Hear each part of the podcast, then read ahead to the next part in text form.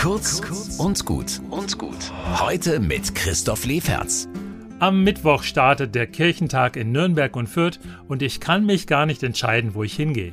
Am Mittwochabend natürlich in die Nürnberger City, umsonst und draußen. Meine Fürther Kirchengemeinden stehen vor dem Nürnberger Rathaus in Kirchweihtracht, haben so ein Autoscooter-Ding dabei, samt Küchle, Feuerspatzen und geräucherten Bratwürsten.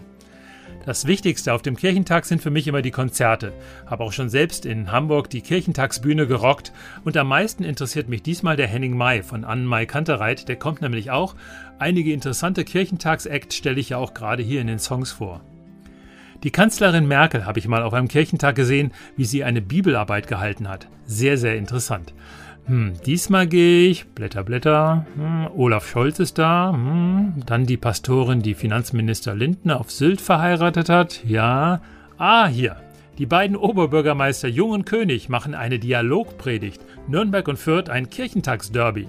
Vielleicht machen die ja auch danach beim Escape Game mit, die wahre Liebesgeschichte von Nürnberg und Fürth.